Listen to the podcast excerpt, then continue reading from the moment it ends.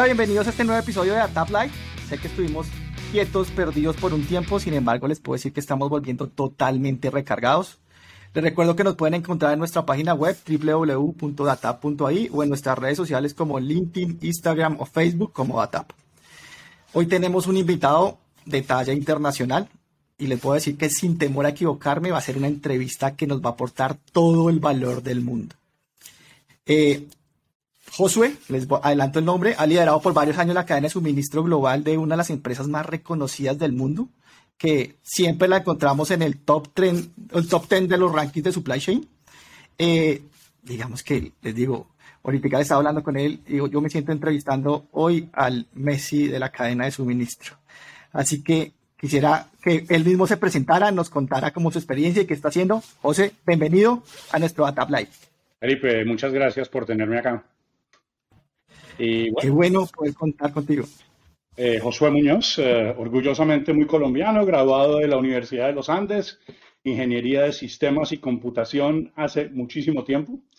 Eh, y trabajo con Colgate Palmolive, como dijo Felipe.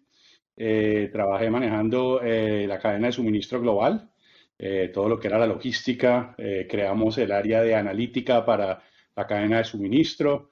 Eh, creé los centros de servicio de back office para toda la cadena de suministro. Tenemos centros de servicio en la India, en, eh, en Polonia y en México. Eh, y pues 30 años en esto, 10 años solamente en la cadena de suministro. yo soy ingeniero de sistemas, como les dije, arranqué como ingeniero de sistemas en, en Colombia, luego me pasé a ventas, eh, fui gerente general en el Caribe y hace 10 años eh, me pasé a la cadena de suministro y en este momento estoy liderando toda el área de e-commerce eh, para la cadena de suministro globalmente. tenemos un reto muy grande de mejorar nuestra capacidad en la cadena de suministro para poder ganar la batalla en el um, comercio digital y estamos enfocados en eso y estoy liderando toda esa iniciativa globalmente. Ah, qué bueno, qué buena y qué, qué, qué chévere esa experiencia y poder tener un invitado de tu talla en nuestro ATAP Live. José, para comenzar, y esa es una pregunta que es más curiosidad mía, es cómo es un día a día, cómo es tu día a día en, en ese rol que tienes actualmente. bueno, el, rol en la cadena de suministro hoy yo creo que es un poco de bombero, pero apagando incendios por todas partes. Eh, pero obviamente hay que buscar un balance entre el corto plazo y el largo plazo. Y yo creo que, eso es lo más importante en una posición de liderazgo, no solo en la cadena de suministro, sino en cualquier posición de liderazgo eh, que uno tenga. Eh, el día a día es absolutamente importante porque si no se dan los resultados, eh, no va a haber recursos para poder pensar en el largo plazo y tener mejoramiento continuo. Entonces es un balance.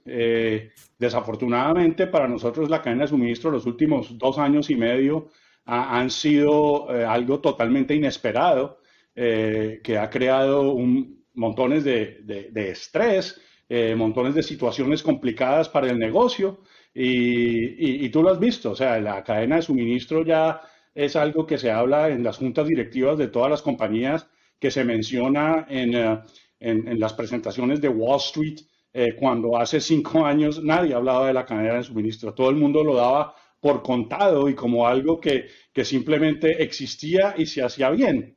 Eh, hoy, eh, para hacerlo bien, se requiere tener cierta capacidad y, está en boca de todo el mundo la cadena de suministro por precisamente todos los problemas que se han presentado globalmente. digamos que lo que tú dices, nosotros también lo vemos, la columna, la, cadena de suministro se está convirtiendo en la columna vertebral de las empresas y digamos que es súper relevante. Y basado en eso y lo que nos estabas diciendo del todo el tema de la incertidumbre, ¿Cuáles son los desafíos principales que tú ves en la cadena de suministro en este momento? O sea, el, desafío principal es el manejo de la volatilidad. Eh, y la volatilidad siempre ha existido en la cadena de suministro, pero en los tres últimos años eh, se ha exacerbado. Eh, y no solo en la demanda, sino también hacia arriba en la cadena de suministro. O sea, antes uno podía confiar en, en, sus proveedores y podía confiar en los lead times que tenía en su sistema eh, para, para, para, manejar su operación y eso de tres años para acá totalmente desapareció. Lo que antes era, como yo digo, eh, master data, ahora se volvió totalmente variable porque uno no sabe cuánto se debe demorar un contenedor de materia prima que sale de China o que sale eh, de Australia o, que sale de Vietnam, porque todas las semanas está cambiando dependiendo de, de, si se volvió peor el COVID en el puerto, si cerraron el puerto, si, si, si, el barco decidió no parar en este puerto. O sea, realmente la cantidad de hechos inesperados que, está, que han estado ocurriendo en los tres últimos años han hecho que uno tenga que revisar cómo maneja la cadena de suministro. Para mí, eso, eso, eso, es, eh, eso ha sido lo más grave. O sea, la confiabilidad que antes existía entre con los proveedores, eh, con, con, los proveedores de logística, eh, desapareció. Y, y, no es culpa de ellos, es culpa del ambiente. Oye, y una pregunta de hablando de eso que nos dices, estos efectos que estamos teniendo en la cadena de suministro, ¿tú crees que es algo pasajero o es algo que veremos reflejado a largo plazo y es una nueva realidad? Eh, yo creo que, eh, como dicen, el jurado está, está por verse. Yo realmente creo que vamos a estar en esto por lo menos dos años más eh, y, en algún momento se tiene que estabilizar. No creo que se estabilicen los niveles que teníamos hace dos años, dos años y medio, tres, en referente sobre todo a, los costos y a la complejidad. los lead times están aumentando, pero pero todo es cíclico, entonces yo sí creo que esto se resuelve, eh, simplemente se va a estabilizar en unos nuevos niveles eh, y, simplemente la cadena de suministro se va a tener que adaptar a esos nuevos niveles y va a poder operar más cerca de lo que operábamos hace dos años y medio sin ser exactamente lo mismo. Ah, súper bien. Te hacer una pregunta ahí relacionada a lo que me estabas hablando ahorita también es, ¿qué problemas se enfrenta cuando llegamos al, tema de planeación en la cadena de suministro? y en una empresa como ustedes. Sí, o sea, eh, realmente eh, lo que esto nos enseñó es que eh, los procesos y sistemas que teníamos para planear no estaban diseñados ni tenían la capacidad para manejar los niveles de volatilidad que vimos. y, las cadenas de suministro, incluyendo la nuestra, cada vez son más complejas. O sea, cuando uno mira hacia arriba de la cadena, los proveedores y los proveedores de tus proveedores eh, la complejidad es enorme. Eh, competir hoy, y cuando uno ve todo lo que está sucediendo, sobre todo en, comercio, en, el comercio digital, eh, eso crea complejidad. Entonces, la complejidad ha aumentado, no solo en lo que se vende, sino también en la cadena en sí. Y los sistemas de planeación que usualmente teníamos ya no tienen la capacidad. Y cuando uno mira la capacidad de un planeador para planear, realmente si no tiene las herramientas adecuadas y la tecnología más moderna para apoyarlo en su labor, eh, no lo va a poder hacer bien. entonces, eh, eso para mí ha causado que, que, estamos revisando toda nuestra estructura. Entonces, eh, nuestros sistemas, nuestros procesos, nuestras capacidades analíticas, qué tenemos que traer nuevo, porque, porque esta volatilidad va a estar con nosotros por más tiempo y con los sistemas que teníamos y los procesos que teníamos, eh, no vamos a poder ganar en el mercado. Ahorita nos tocaste un punto de tecnologías y ahí me quisiera como enfocar un poco cuáles son las tecnologías claves que tú ves que tienen oportunidad para todo el tema de planeación en la cadena de suministro. Para mí hay dos cosas. Eh, uno es que yo creo que la planeación no es un proceso discreto, la planeación tiene que ser un proceso continuo. Y, eh, y para poder lograr eso, lo primero es visibilidad. Entonces hay que tener visibilidad de toda la cadena de suministro. Lo otro que es absolutamente clave es que la tecnología tiene que apoyar al planeador eh, con alertas por excepción. O sea, el planeador hoy está planeando tal cantidad de productos con tal cantidad de eh, proveedores que sin tecnología es imposible hacerlo. Entonces, esta tecnología tiene que uno eh, ser por excepción, o sea, que, el planeador tenga que tomar acción solo por excepción. Lo demás debe ser procesos y algoritmos que ya están dentro de la tecnología, apoyados obviamente con inteligencia artificial, eh, matemática operativa, o sea, eso tiene que estar, ser parte de la tecnología.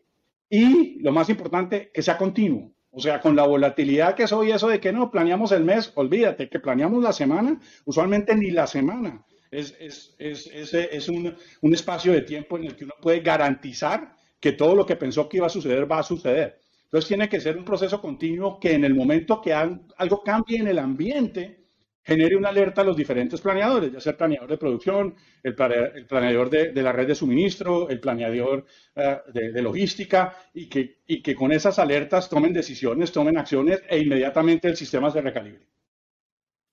Qué bueno, qué bueno ese, aporte que nos das. Y vamos que hablando también, tú, ¿cuáles son esas barreras de entrada que ves para poder empezar a aplicar estas tecnologías?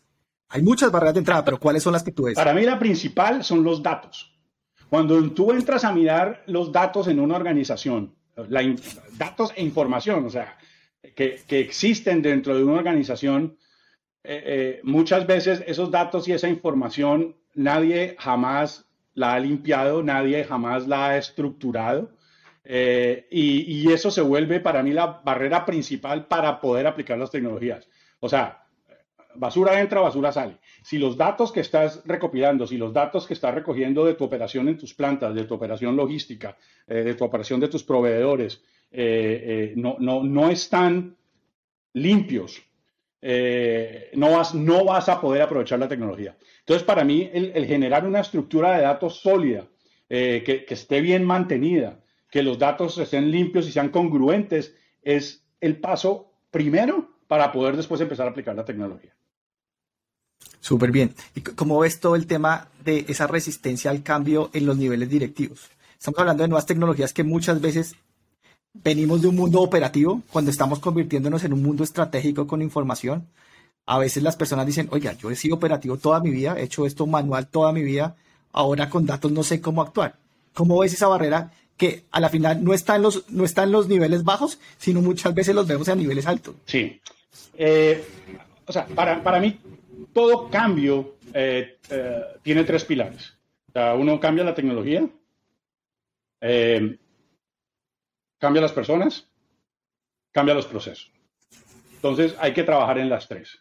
Y para hacer ese cambio en las personas es educación, es entrenamiento.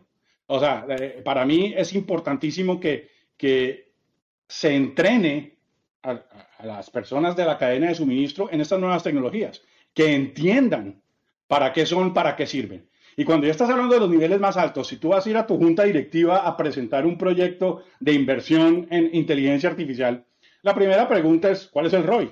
O sea, si no hay retorno, nadie va a invertir.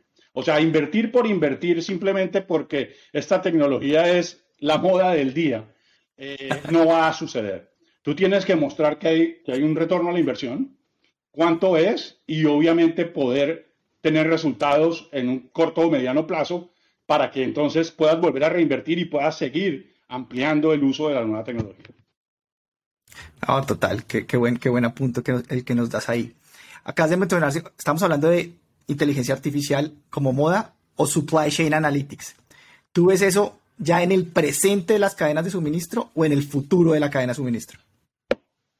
Yo creo que es, una combinación, dependiendo del, subproceso que mires dentro de la cadena de suministro. Hay unos más avanzados que otros. Ah, hay unos que son menos complejos. Eh, por ejemplo, eh, eh, analítica predictiva en, fallas en una planta. procesos muy avanzados y, modelos que ya han tenido mucha oportunidad de aprender, entonces están más adelantados. cuando tú miras planeación en sí, planeación de suministro, primeros pinos, eh, muy complejo, y la cantidad de información que se necesita para que un modelo aprenda eh, es, bastante, entonces toma tiempo. Y, eso es lo que hace eh, que sea desafiante hacer una implementación ahí, porque, porque va a tomar tiempo que el, que el modelo aprenda y que el modelo se ajuste. Y, ahí yo estoy viendo el desafío más grande, porque entonces toma tiempo demostrar resultados. Eh, o sea que son, dependiendo de su proceso, hay diferentes eh, puntos de, madurez. Pero, pero como te digo, ya hay algunos que están muy maduros eh, en, predictividad de fallas en, las plantas, en, predictividad de, horas de llegada. o sea, pero hay otros que son más complejos porque la planeación en sí es compleja. La cantidad de variables involucradas en hacer planeación de suministro, en hacer planeación de producción, son muchísimas y, la cantidad de datos y la historia que necesitas para que un modelo aprenda es también bastante. Total. Ahí hablando de que estabas diciendo, bueno, historia de datos, tema de incertidumbre, ¿cómo ves tú algo que las empresas no están haciendo ahorita y es empezar a incluir fuentes exógenas? Yo lo que digo es, el entorno cambió, el entorno nos cambió completamente y hay muchas empresas que se enfocaron en el interior, están tratando de mejorar el interior, pero no están entendiendo qué fue lo que cambió por fuera y cómo eso les está afectando. ¿Qué piensas tú de eso? Eso es importante. Eh, las fuentes exógenas son absolutamente críticas como un input a, los procesos y al sistema. Eh, el, reto ahí es hacerlo de una manera consistente y estandarizada. cosas tan simples como el POS, la información de POS. Cuando hablas con un cliente es de una manera, con el otro de otra manera, eh, y poder estandarizar esos datos para que los pueda ingerir un sistema y empiece a aprender, no es fácil. Entonces, eso, eso, eso toma tiempo. Eh, el clima, importantísimo. en países grandes, el, clima influye en demanda. Entonces, cuando tú puedes tener como información que entra al sistema, el clima, el sistema va a aprender y va a decir, mm, mira, sobre todo en, las categorías que son dependientes del clima como variable, como, como son los helados, como, como, es la comida. Entonces, eh, eh, para mí eso es importantísimo y el reto ahí es cómo estandarizamos esas fuentes de información para que los sistemas la, la puedan ingerir y vayan aprendiendo con eso. Y, ese para mí es el reto más grande. Y en cosas tan simples como el post, eh, no es fácil.